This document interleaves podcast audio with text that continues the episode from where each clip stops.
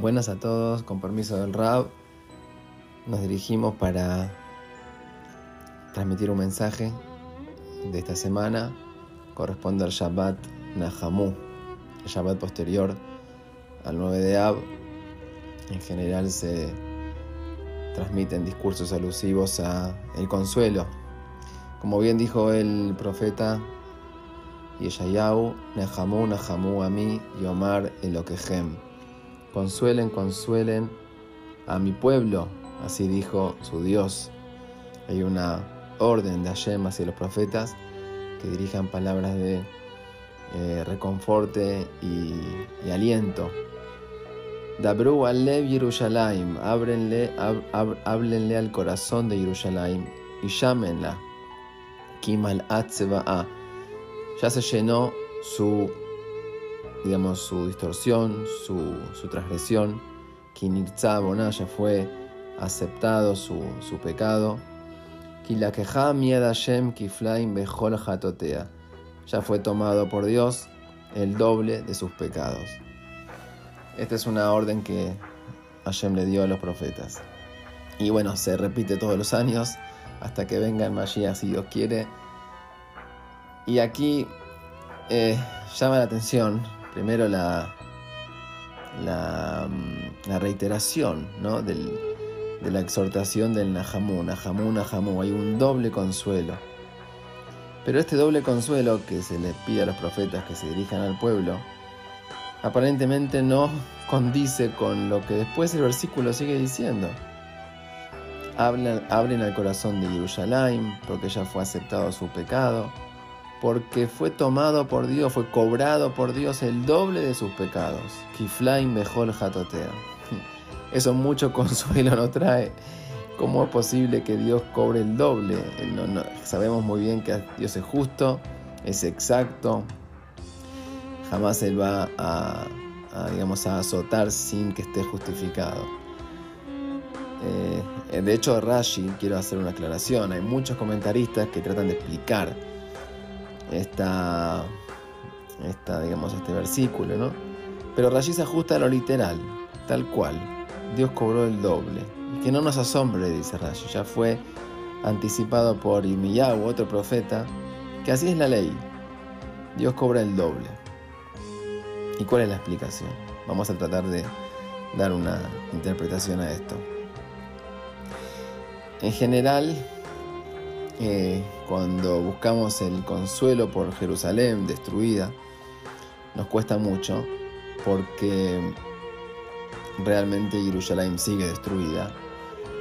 Eh, no hay Betamigdash, está en manos del monte del templo, el monte de Zion está en manos de Joalim y Jubó, de lobos que caminan y la pisotean. Y sabemos muy bien que prácticamente al día de hoy no está en nuestras manos eh, apropiarnos ni reconstruir el templo. De hecho, tenemos prohibido inclusive cruzar esa línea, esa muralla, hasta que tanto no estemos puros como corresponde.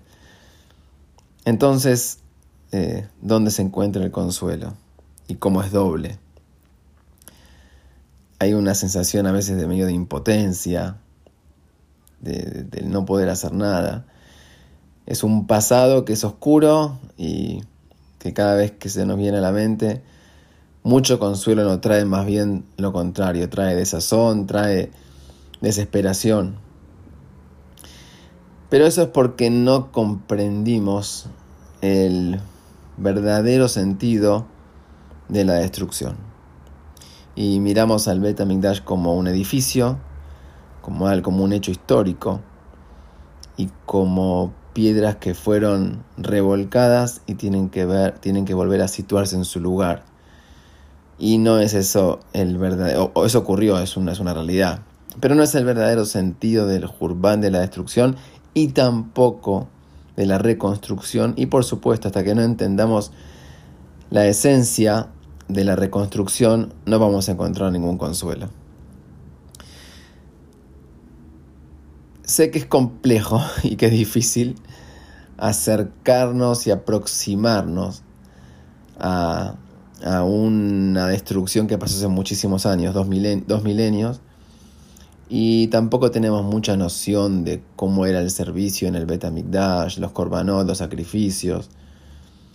Eh, incluso la gente estudiosa y erudita que conoce los tratados del Talmud y sabe a la perfección cómo es el proceso de cada sacrificio, etc. Con todo ello, eh, todavía, lamentablemente, está todavía bastante lejos de nuestro conocimiento y mucho más distanciado aún de nuestros sentimientos. Debemos encarar, enfocar por otro lado.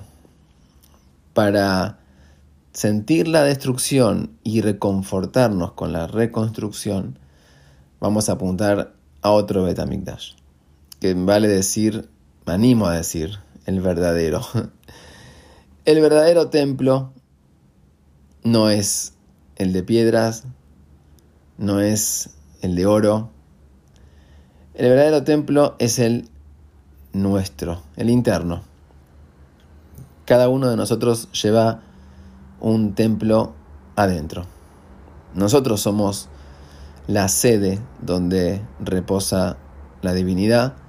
Cada uno somos una sucursal, cabiajor, si se podría decir, de Hashem.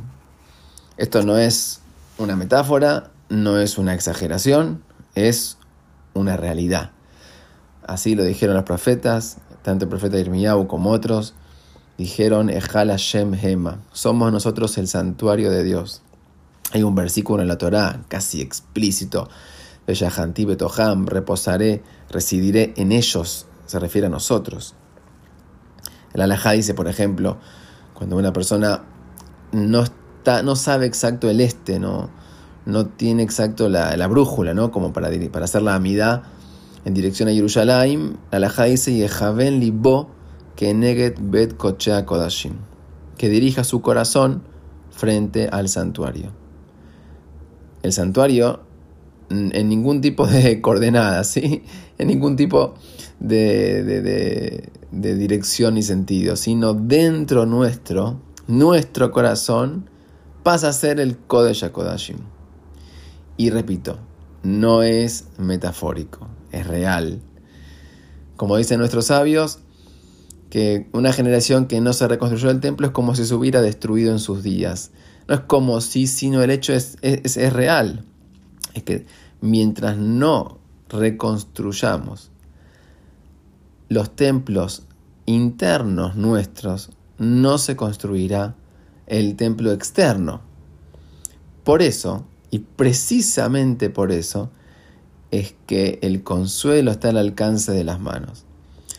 Por eso el profeta dice, Nahamu, Nahamu, consuélense, consuélense.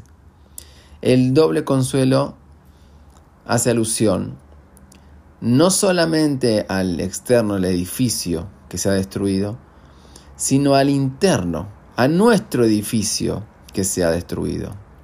Y de eso hay que buscar consuelo. Así como ya no hay altar y así como no hay tampoco menorá. Tampoco hay dentro nuestro un altar.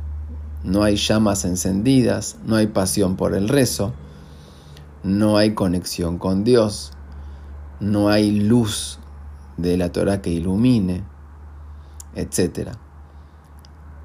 Y eso justamente es el consuelo, porque cuando buscamos consuelo en agentes externos, en políticas, en campañas militares, difícilmente lo encontremos. Ya dijimos que estamos muy lejos de una reconstrucción. Ojalá sea pronto, pero estamos bastante lejos. Por lo menos es el panorama.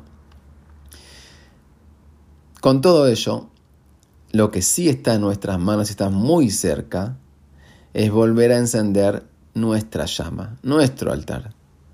Volver a encender nuestras chispas, volver a prender nuestras luminarias, volver a, a reconectarnos con Dios, volver a santificar nuestro corazón.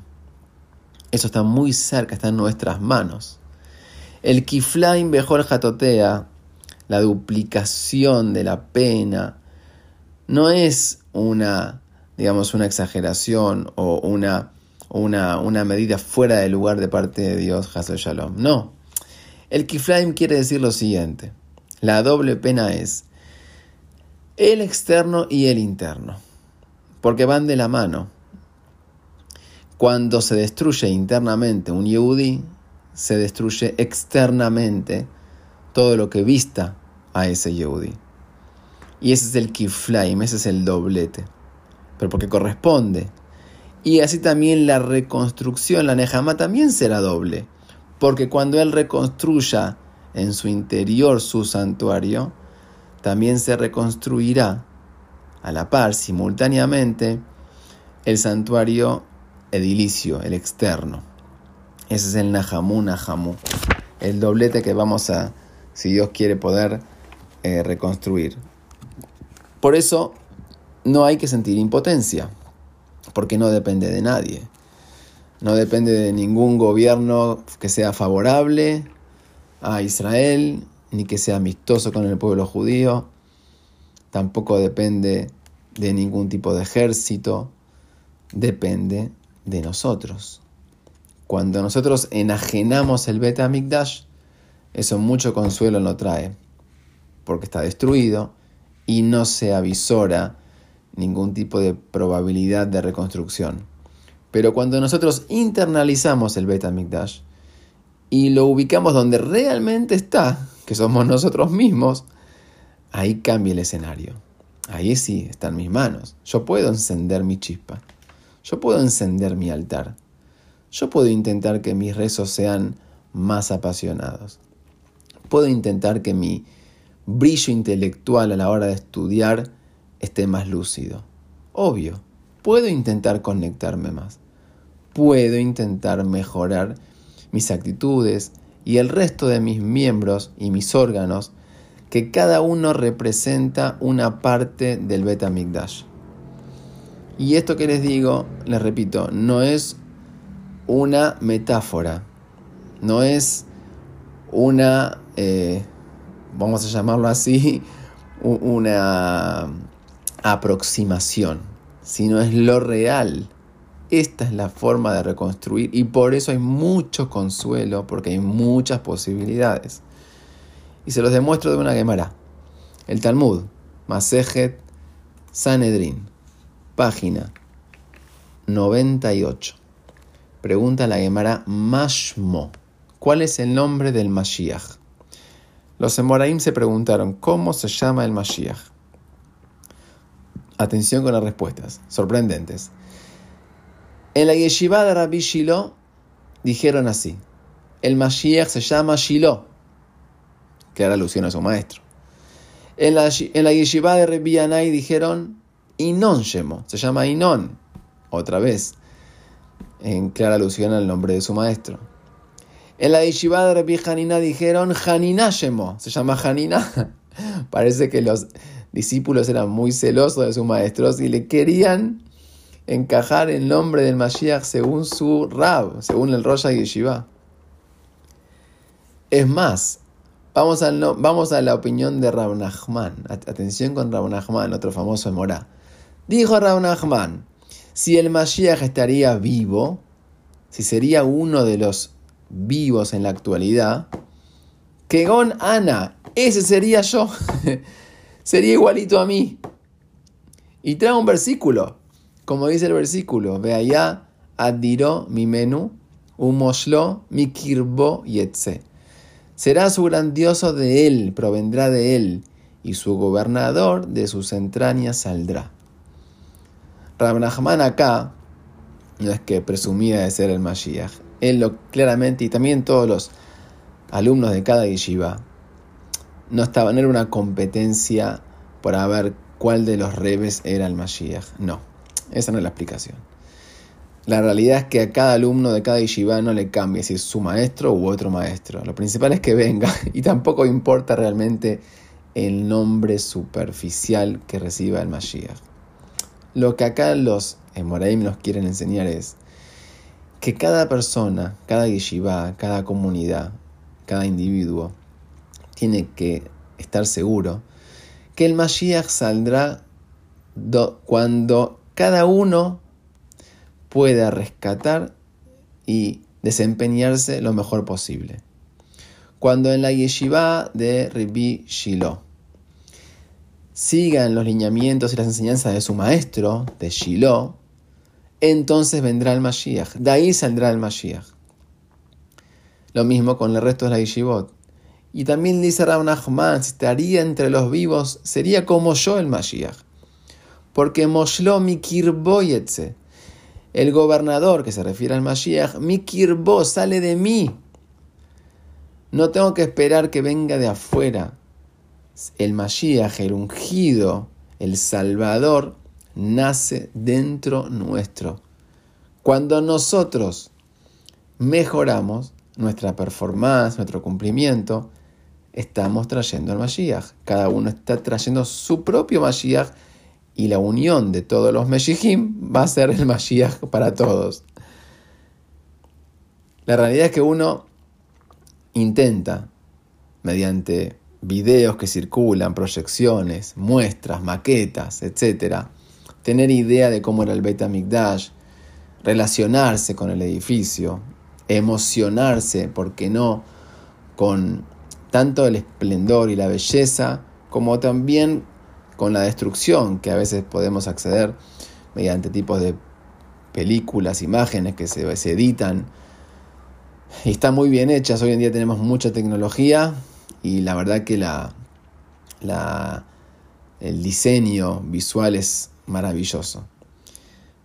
Pero la realidad que ningún tipo de simulador o simulación, por más que sea en 3D, 4D, nunca va a terminar de darnos la verdadera eh, imagen e impresión de lo que es el Beta Mikdash hasta que no nos metamos dentro nuestro y veamos como nuestro propio Beta Mikdash, nuestros miembros, nuestros órganos, cuando no responden a Dios, ahí estamos viendo el Beit HaMikdash que está fallido.